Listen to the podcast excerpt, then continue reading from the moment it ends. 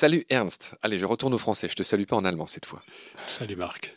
Ravi de te retrouver. On est toujours chez Actes Sud pour continuer à évoquer ton chef-d'œuvre, Les arbres entre visibles et invisibles. Je suis un gros traître puisque je suis venu officiellement pour t'interviewer sur ton nouveau livre qui sort maintenant en octobre 2021 qui s'intitule Planter un arbre et créer une forêt. C'est pour ça que tu es là à Paris en ce moment, pour faire la promo de ce livre. J'ai eu la chance, je suis un des premiers journalistes que tu euh, acceptes de recevoir. Et j'avais quand même envie avec toi de reparler des arbres entre visibles et invisibles. C'est quand même une somme, c'est un bouquin sublime avec des illustrations incroyables où tu t'autorises à parler de beaucoup de choses. Ce n'est pas un livre que scientifique, c'est un livre où tu parles de cosmogonie, de façon de voir l'univers. On en a parlé beaucoup dans le dernier épisode avec toi. Et là, j'aimerais qu'on continue à parler, à évoquer un peu de ce livre phare et un de tes grands chapitres, c'est pour expliquer la structure des arbres. La dernière fois, on a parlé des pins, de ces plus hauts arbres, etc. Puis il y a tout un moment où tu parles ben, de l'anatomie du bois. C'est d'ailleurs euh, ton sujet d'étude. Hein. je crois que tu as fait une thèse là-dessus. C'est mon cœur de métier. Voilà. Donc, quelles sont les grandes choses que tu pourrais nous dire pour, euh, je ne sais pas, nous, nous donner une idée de l'anatomie du bois pour qu'on comprenne un peu mieux?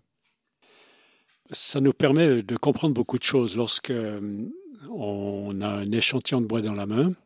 On peut le regarder à la loupe, à l'œil nu, à la loupe, ou bien alors euh, le préparer pour le regarder au microscope. Et on entre dans un monde tout à fait euh, fascinant, avec des structures cellulaires. On est finalement devant un champ d'observation qui ne mènerait pas très loin si, face aux observations, face aux structures qu'on observe, on n'avait pas la faculté de réfléchir à la fonction de ces structures. L'anatomie devient intéressante lorsqu'on fait de l'anatomie fonctionnelle. Une chose n'a aucune raison d'être si elle n'a pas une fonction, ou bien elle est simplement décorative, mais ça c'est déjà une fonction, être décoratif. Et d'observer les structures, c'est une des choses, mais ensuite, le travail de l'anatomiste du bois, c'est de comprendre pourquoi cette cellule a-t-elle cette forme, est-elle associée à cette autre cellule, se succède axialement ou bien se côtoie latéralement. Et tout ça nous permet de comprendre que pas une seule cellule n'est fabriquée au hasard. Chacune a une fonction importante à remplir. Et ces systèmes fonctionnent du début à la fin de la vie de l'arbre. La graine du séquoia dont on a parlé avant, c'est autant un séquoia que le séquoia de 1500 mètres cubes. C'est déjà un séquoia. Et ces quelques cellules, ces quelques milliers de cellules de cette première forme de séquoia vont non pas se multiplier, elles vont se subdiviser. C'est-à-dire qu'une unité se subdivise pour faire des sous-unités, mais ça reste toujours une unité. Et c'est là que c'est intéressant de comprendre l'anatomie de manière fonctionnelle, c'est que tout le vivant est issu d'une unité vivante euh, au départ. Et c'est pour ça que ça reste vivant. Et si on isolait une cellule euh, d'un environnement cellulaire vivant, cette cellule ne peut pas continuer de vivre. Ça, c'est un message relativement important. C'est que seul, on ne peut rien faire. On a besoin d'une société. Et il y a un continuum du vivant qui permet à l'arbre de fonctionner de la racine au sommet. En effet, d'ailleurs, un de tes grands chevaux de bataille, c'est d'expliquer que finalement, on ferait mieux de parler de forêt en tant qu'être vivant. Euh, tu expliques que les arbres eux-mêmes ont un rôle dans une forêt et que la forêt elle-même est un être quelque part intelligent qui fonctionne ensemble avec toutes sortes de synergies. C'est quelque chose dont tu parles beaucoup. Oui, ça c'est très important, surtout pour euh, les options du futur. L'arbre est un organisme en lui-même lorsqu'il est seul euh, à trôner sur un parc, dans un parc, mais si on laisse les arbres livrer eux-mêmes, euh, ils se mettent tout de suite en société. Il y a tout de suite une forêt qui apparaît et l'arbre devient, non, il ne reste pas simplement organisme, il devient organe d'un organisme qui est structuré grâce à cette multiplicité. Alors Francis Allais, on a beaucoup parlé aussi, mais toi aussi, tu, si on parle beaucoup, tu fais partie des spécialistes mondiaux bien connus euh, des arbres. Tant qu'on est sur cette idée, restons-y. Parle-nous peut-être des mycorhizes, du fait que les, arbres vivent en coopération perpétuelle entre eux, entre, entre, une même espèce, mais aussi parfois entre espèces différentes, et qu'au niveau des racines, il y, a cet enjeu avec les mycorhizes que tu expliqueras mieux que moi. Oui, c'est ça. Les racines elles-mêmes sont associées à des champignons. C'est la jolie expression passe-moi le sucre, je te donne le sel. L'arbre amène, achemine les sucres aux, champignons, aux mycorhizes qui vont coloniser le sol beaucoup plus finement et beaucoup plus loin, de manière beaucoup plus dense le sol et même pouvoir attaquer la roche, le minéral, Et à leur tour, les champignons cultivent des bactéries qui vont aussi alimenter les champignons. Les bactéries à cycle court vont se décomposer à un moment donné, alimentées par les sucres que le champignon transmet plus loin.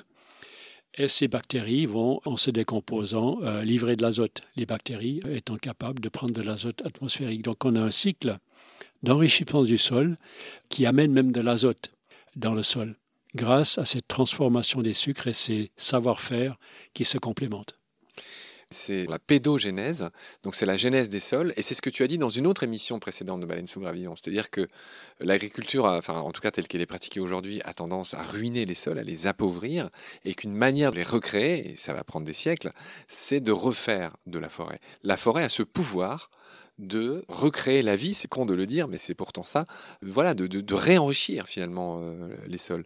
Et, tout ça, c'est grâce à ce réseau d'arbres, de champignons. En fait, les arbres sont, c'est un peu comme un World Wild Wood. C'est une expression que tu as peut-être déjà connue, employée. C'est ça, le, le web des forêts mondiales.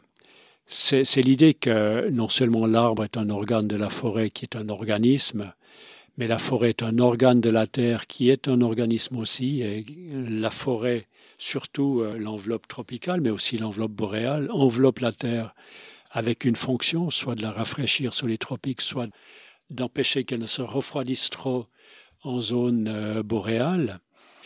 Voilà, cette forêt et ces arbres forment toujours des toutes qui sont beaucoup plus que la somme des parties. Alors là, il y a les champignons qui sont très importants, mais ce qu'il faut voir aussi, c'est que au-delà de ça, il y a l'eau comme élément porteur de vie. Et les, arbres sont capables de stocker l'eau dans leur sol et de la faire diffuser dans la nappe phréatique, d'alimenter les rivières, et c'est ça qui est important pour l'agriculture d'aujourd'hui. En fait, on ne devrait pas avoir besoin d'arroser nos cultures. Des sols bien structurés, bien cultivés, avec un réseau, un maillage de forêts de cordons boisés serait un sol naturellement humide et, frais, avec suffisamment de rivières permanentes. Et là, c'est une des fonctions de la forêt de restructurer nos paysages cultivés. Oui, tu m'as replongé dans mes études. L'équation complète de la photosynthèse que tu donnes dans ton nouveau livre là, Planter un arbre, je l'ai noté parce que je la trouve très intéressante. Tous ceux qui s'intéressent un peu à ça, euh, on se dit que c'est quoi la photosynthèse? C'est eh ben un peu de CO2 et un peu d'eau. En gros, ça donne de l'oxygène et du sucre. Mais l'équation complète que tu redonnes dans ce bouquin, elle est très intéressante et un peu plus subtile. En fait, je la redonne, c'est 6 CO2 plus 12 H2O égale C6H12O6, et ça c'est le sucre, c'est le glucose, c'est le sucre, un sucre simple, plus 6O2, donc 6 molécules de dioxygène, d'oxygène, et, et c'est souvent ça qu'on oublie, 6 molécules d'eau, H2O. Voilà, je viens de redire chimiquement ce que tu as dit précédemment. C'est-à-dire qu'une des vertus des arbres et des forêts, ben, c'est de redistribuer l'eau, c'est ce que tu viens de dire. C'est ça. Cette eau nouvelle qui est formée lors de la photosynthèse, c'est une part de ce cycle d'eau, mais là c'est l'endroit où de l'eau se régénère. C'est de l'eau qui n'a encore jamais coulé. L'oxygène de cette eau nouvelle, euh, c'est 6H2O au bout de l'équation complète. Elle reçoit son hydrogène naturellement de l'eau, qui est dissocié, qui vient d'en bas. Mais l'oxygène de cette eau nouvelle vient du dioxyde de carbone. C'est une recombinaison. C'est un lieu où de l'eau est reformée. C'est un état naissant de l'eau qui vaut la peine d'être souligné. C'est de l'eau qui n'a encore jamais été polluée. Oui, tu parles beaucoup des liens euh, entre les arbres et l'eau, les cycles hydrobiologiques, etc. Alors, on ne peut pas tout faire aujourd'hui. Il faudra, faut que je te réinvite pour qu'on parle exclusivement des arbres. Là, j'ai été beaucoup trop gourmand. Et je prie les auditoristes de, m'excuser de partir comme ça dans tous les sens. En plus, toi, tu es un peu comme ça aussi, donc euh, c'est pas facile. Juste, j'essaye de faire ressortir les éléments saillants de ton beau livre, euh, Les arbres entre visibles et invisibles. Il y a quelque chose qui m'a intéressé aussi, c'est les différents noms du bois. Et j'aimerais que tu aies une petite phrase pour chaque. C'est-à-dire qu'il n'y a pas que le bois euh, bim en vrac, il y a différents types de bois. J'ai noté qu'il y avait le cœur, l'aubier, le cambium, le libère, et l'écorce, qu'on ne devrait pas appeler l'écorce, mais le ritidome. Et j'aimerais que, voilà, pour le profane que je suis, que tu m'expliques en gros à quoi ça sert, tous ces noms, euh, enfin tous ces types de bois. Voilà, c'est des parties de l'arbre euh, qui composent le tronc. La partie la plus essentielle, euh, la plus vitale, sans laquelle rien d'autre euh, n'existerait, c'est ce qu'on appelle le cambium. C'est l'assise génératrice du bois qui, à l'intérieur, contre l'intérieur, produit des cellules du bois avec lesquelles on va faire des tables. Et contre l'extérieur, elle va faire du libère, c'est là où le flux du sucre descend de la couronne pour alimenter les racines.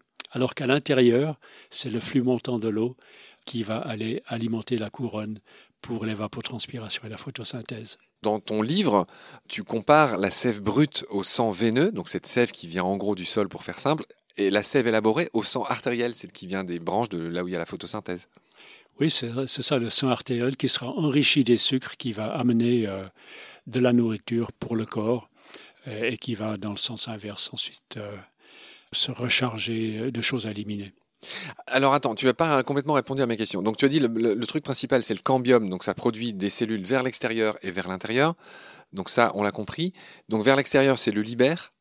Donc le libère, c'est quoi? C'est en gros, c'est la structure de l'arbre? Le libère, c'est la partie encore spongieuse intérieure de l'écorce dans laquelle euh, sont stockés, mais aussi sont acheminés les sucres. D'accord. Et ce libère est protégé à l'extérieur par euh, l'écorce dure, le ritidum, et maintenant, dans le bois, on a une transformation intéressante. La partie périphérique du bois, donc juste sous le cambium, c'est ce qu'on appelle l'aubier. C'est là où circule l'eau, où monte l'eau dans la couronne. La fameuse sève brute. La sève brute, exactement. C'est seulement la périphérie qui sera chargée de transporter cette eau sous forme de sève brute. Et l'intérieur est chaque année transformé en bois qui sera euh, bloqué pour le transport de l'eau, qui sera en fait mort. C'est ce qu'on appelle le bois parfait ou le duramen qui prendra une autre couleur. Donc au centre de l'arbre, hein, ça Au centre de l'arbre, mais ça peut faire 90% de la surface et puis il reste un 5%, bien 10% périphérie qui est beaucoup plus clair. L'aubier est toujours poussé en périphérie, alors qu'au centre, euh, la partie centrale grandit. Et c'est ce bois central qui est le plus précieux, c'est le durable. C'est le bois qui est imprégné de tanins lorsqu'on a du chêne, par exemple, et qui résiste aux champignons c'est du bois fait pour durer. Ah, c'est intéressant ce que tu dis. Mais je ne sais pas toutes les espèces. Certaines espèces n'ont pas un bois fait pour durer. D'accord. Dis-moi un mot sur la lignine, qui est une espèce de brique incontournable de l'arbre. Oui, c'est une substance incroyable.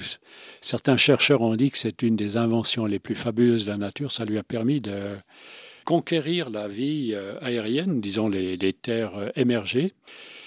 Parce que dans les océans, la vie ou bien les plantes euh, flottantes ne contiennent pratiquement que de la cellulose. On, le comprend, l'eau porte les êtres. Exactement. Donc la cellulose, c'est une forme de macromolécule qui est résistante à la traction.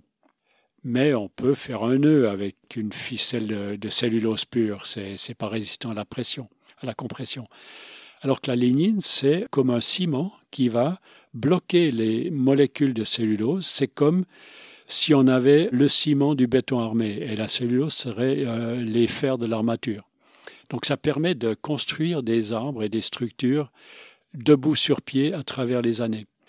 D'autres plantes tiennent debout par pression de turgescence, mais c'est pas très résistant sur le temps. Comme quoi, par exemple?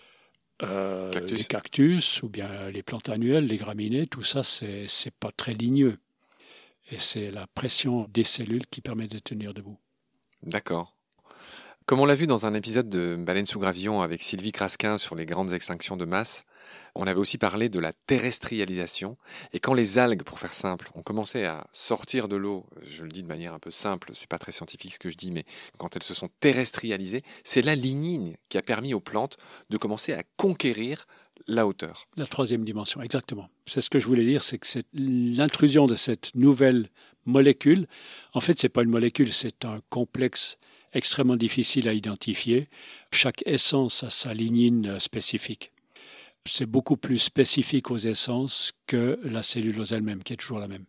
Mon ambition, c'est de faire un résumé de, ton livre, de prendre vraiment les points marquants et de te les faire commenter. Le gros chapitre suivant, le troisième chapitre, est intitulé Polarité et spiralité. Qu'est-ce que tu entends par ces deux mots?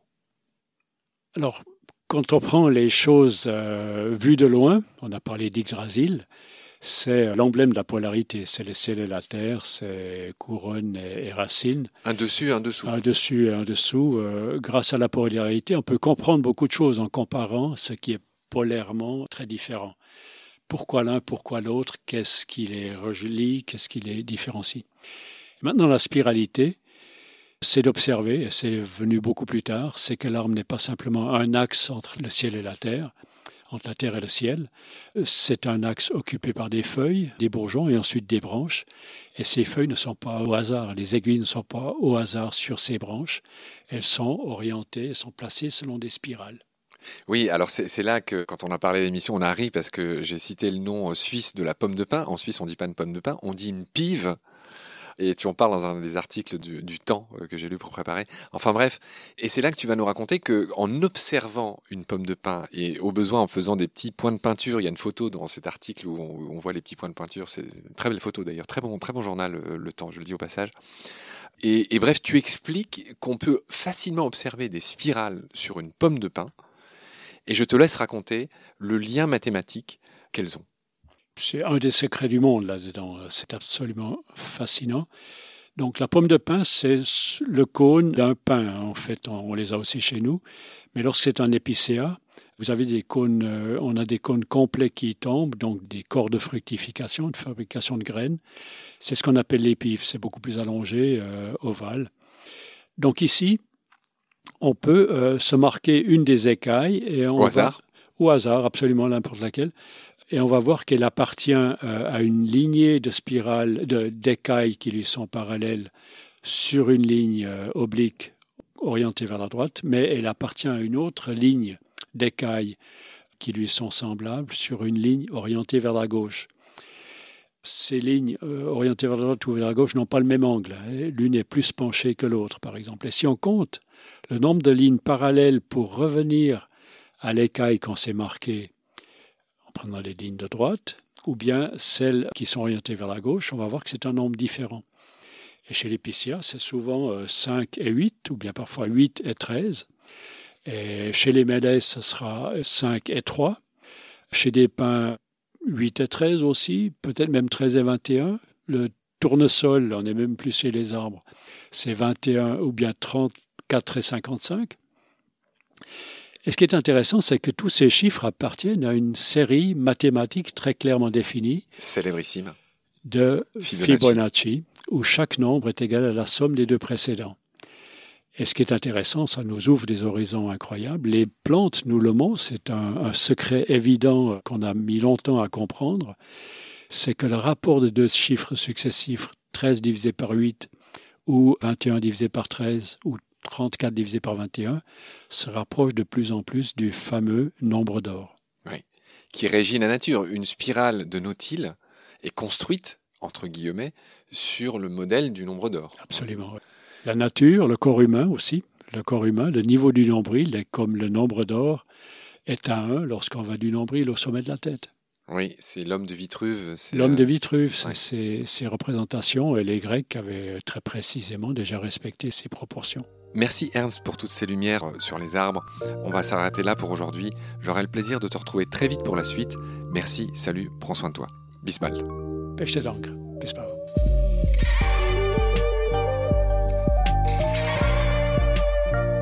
C'est la fin de cet épisode. Merci de l'avoir suivi. Pour continuer, nous avons besoin de votre soutien. Et vous pouvez nous aider simplement, en quelques clics et gratuitement. Il suffit par exemple d'utiliser le moteur de recherche solidaire Lilo. Ainsi, chacune de vos recherches sur Internet générera des gouttes qui seront reversées au projet de votre choix, comme Baleine sous gravillon par exemple. Vous pouvez par ailleurs vous abonner à nos podcasts comme d'habitude, partager les liens, devenir adhérent de l'association BSG ou encore faire un don sur Helloasso ou sur Tipeee. Grand merci par avance. Je remercie tous mes équipiers pour leur aide précieuse. Je vous retrouve bientôt pour de nouveaux épisodes. Et d'ici là, prenez soin de vous et de ce qu'il y a autour de vous. Merci. À bientôt.